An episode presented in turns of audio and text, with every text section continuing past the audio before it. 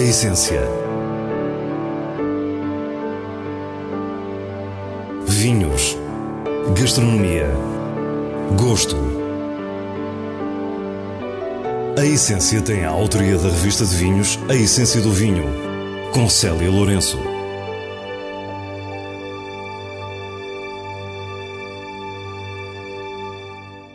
Boa noite. No Douro visitamos a Quinta da Corte para ver o que de novo se tem feito na última década. Já em Vila Nova de Famalicão, é o chefe Renato Cunha, do restaurante Ferrugem, que nos revela os segredos de cozinhar em potes de ferro, ele que criou o evento com o sugestivo nome Ir com Sede ao Pote. E antes das novas datas para o Essência Festival, as habituais sugestões da revista de vinhos. Fique para o que é realmente essencial. A Quinta da Corte localiza-se em Valença do Douro e é uma propriedade do século XVIII enquadrada na paisagem perfeita da região, entre patamares de vinha e o vislumbre do rio lá embaixo. Estamos com a enóloga Marta Casanova, que nos fala de um aniversário especial. Este ano, 2023, estamos, a Quinta da Corte está a fazer 10 anos que está nas mãos do Filipe Ostrui, eh, portanto, comprou a quinta em 2013, embora a quinta seja já eh, bastante mais antiga, do século XVIII, e decidimos este ano fazer eh, vários eventos ao longo do ano. Uh, e decidimos também associar os eventos aos quatro elementos da natureza, que acho que é super importante e é um tema uh, atualíssimo e de, e de, enorme importância. Philippe Ostrui é um nome que se destaca no setor do imobiliário e da saúde em França. No nosso país está associado ao desenvolvimento turístico e residencial da Comporta. Apaixonado por vinho, juntou o Douro ao seu já vasto património vitivinícola na Provence, Bordeaux e Toscana. Para a Quinta da Corte, esta tem sido uma década de mudança. Em 2013, quando se comprou a Quinta, a Quinta pertencia já a uma família que eram muitos herdeiros. E, e portanto, eu não, eu não vou dizer que a Quinta tivesse o abandono, não estava, mas no fundo não havia investimento porque era muita gente e portanto as pessoas não queriam uh, estar a investir. Uh, quando ficou na nossa posse, começamos uh, imediatamente a tomar conta da, da vinha, a tentar recuperar a vinha. Antes de olharmos para a vinha, Marta fala-nos das várias mudanças que aqui aconteceram. Fizemos obras de readaptação na adega existente que ficou para vinho do Porto, que é uma adega tradicional, com lagares, com túneis, e portanto é uma adega que ficou só para vinho do Porto, onde, onde continuamos a fazer. Uh, construímos uma adega de raiz para os vinhos de ouro, Uh, e também fizemos obras na casa para turismo. O cuidado com o detalhe impera em todas estas construções. A casa é a imagem da simplicidade associada ao luxo, com uma piscina sobre a paisagem deslumbrante. Abrimos um enoturismo com oito quartos em 2018 tudo com o apoio de um arquiteto de interiores eh, muito conhecido mundialmente, que é o Pierre Ivanovich, e hum, que nos fez tanto, não só a casa como a adega, uh, aliando, no fundo, a arte ao vinho. E, e, sabendo também o Filipe é uma pessoa que gosta muito de arte, que ele tem galerias de arte e, e gosta muito de arte, sobretudo de arte contemporânea, no fundo temos ali uma, uma conjugação. E agora a vinha, o coração de todo o projeto. Começamos eh, a olhar a vinha, eh, a vinha tem muita vinha velha, tem, eh, são 26 hectares, metade é vinha velha, portanto sistema tradicional, tudo manual, continuamos a fazê-lo. Depois tem uma parte mais nova, mas já com 40 anos, portanto já começa a aproximar-se também de, de uma, uma vinha velha.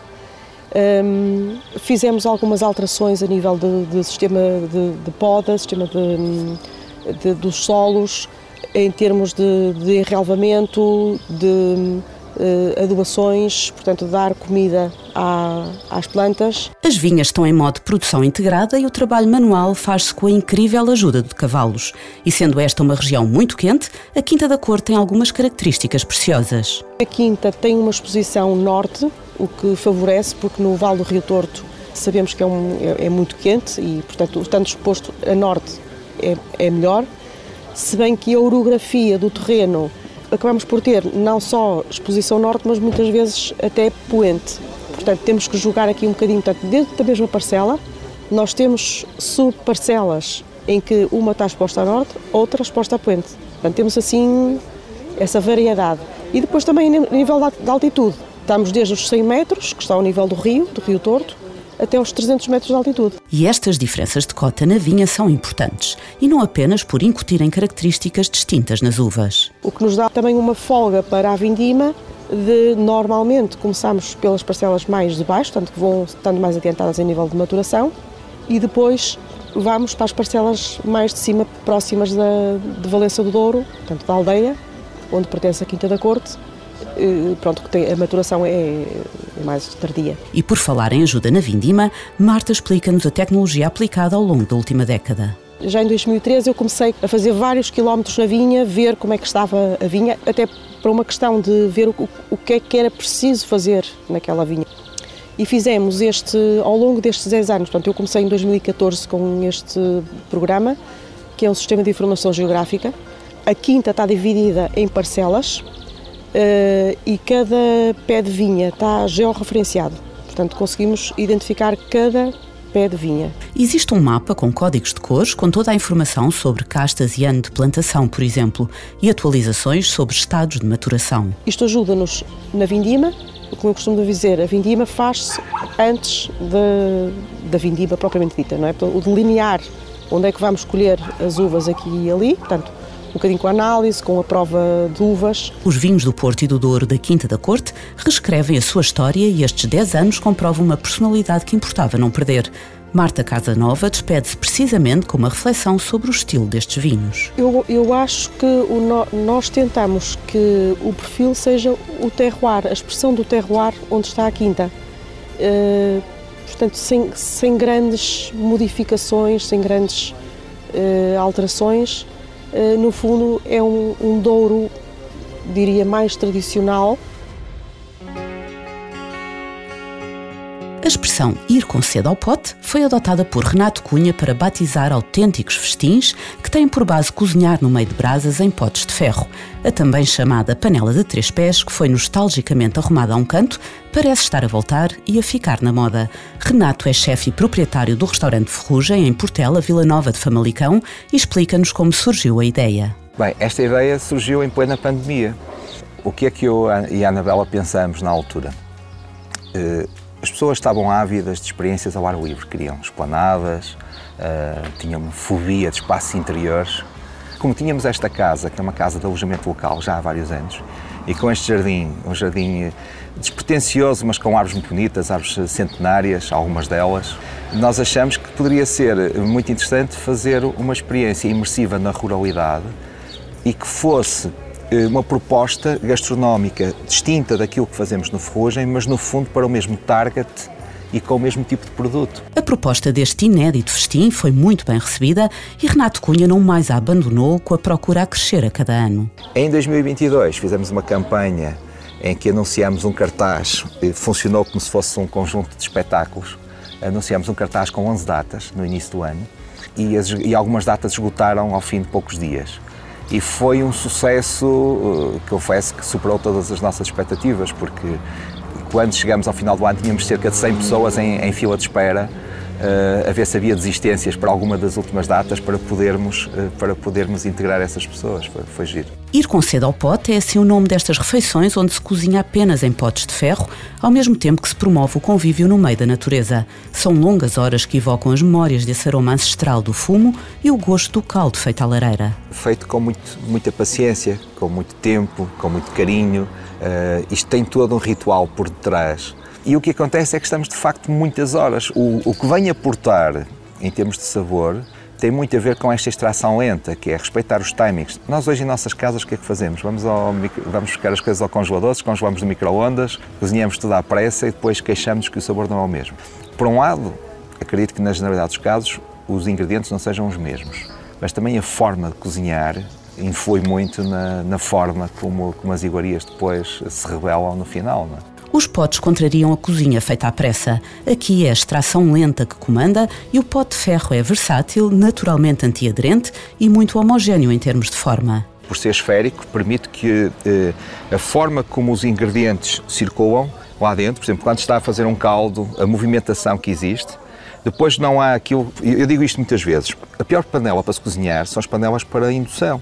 A indução, entenda-se, há as de ferro fundido também que são ótimas, mas aquelas de inox que têm o fundo térmico e depois paredes finíssimas de inox. Eh, por exemplo, um arroz seco, o calor fica todo distribuído no fundo e nas paredes nós não temos calor. A espessura do ferro é então fundamental e um dos grandes atributos deste recipiente. Neste pote nós temos primeiro paredes, em alguns casos, com 1 um centímetro, até tenho aí um pote, creio que terá 1,5 centímetros de espessura. que é grossíssimo e muito pesado.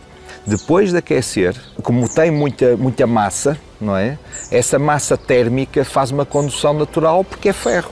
E o ferro é bom condutor, faz uma condução natural e de forma esférica, ou seja, não há uma superfície só em contacto. E se a fonte de calor está afastada do centro do pote, não há qualquer problema. Nós distribuímos os potes à volta do fogo, mesmo que seja o fogo só incidir de um dos lados, o que acontece é que como é condutor e ele propaga-se para o resto, o calor propaga-se para o resto do, do, do pote. Eu acho que é a melhor panela do mundo para se cozinhar. Não me tornei anti-inox, eu acho que é preciso percebermos esta dualidade e, e estes dois mundos. E aqui trata-se do mundo quase onírico da panela de três pés, sempre ao sábado, com 10 datas marcadas ao longo deste ano. Já se realizaram oito ir com cedo ao pote e os dois que faltam não estão longe, 23 de setembro e 7 de outubro. O chefe explica-nos como se estrutura o dia. Está marcado para as 17, mas há sempre alguém que se atrasa.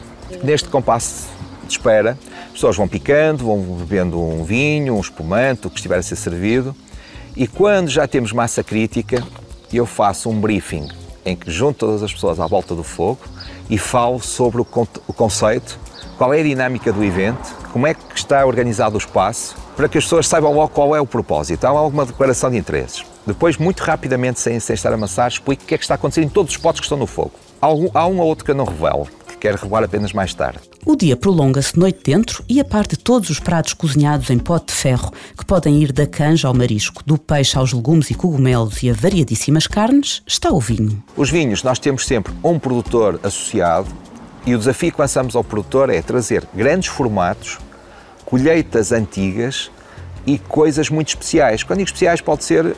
Há produtores que já têm lançado vinhos aqui neste evento. Ir com cedo ao Pote foi distinguido como Experiência Turística 2022 nos Prémios de Inovação e Turismo do Minho. E para terminar a nossa conversa, Renato Cunha, com a sua já longa experiência de fine dining, não deixa de sublinhar o envolvimento do público nesta sua mais recente e tão diferente iniciativa. Curiosamente, aquilo que aconteceu desde a primeira hora é que foi exatamente o mesmo público que vai ao Ferrugem.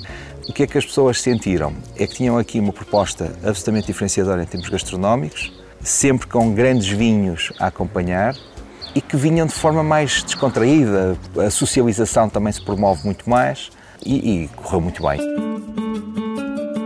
Passamos agora às sugestões do diretor da revista de vinhos, Nuno Pires, escolhidas nos selos altamente recomendado e boa compra da revista.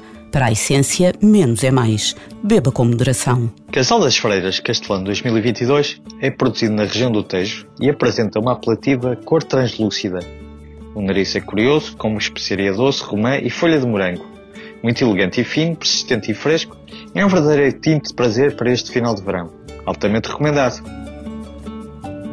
Herdade do Barranco do Vale Sauvignon Blanc Reserva 2021 é um branco do Algarve que nos traz uma nova expressão da casta, com o nariz mais fechado e maduro.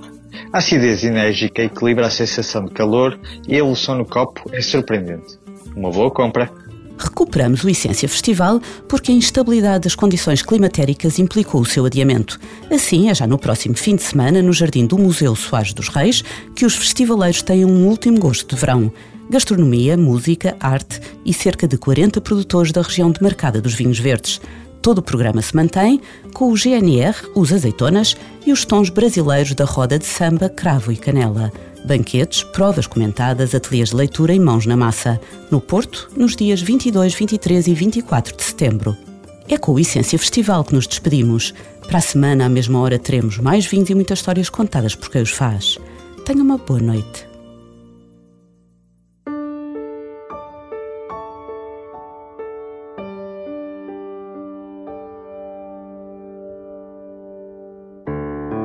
A essência vinhos, gastronomia, gosto. A Essência tem a autoria da revista de vinhos A Essência do Vinho, com Célia Lourenço.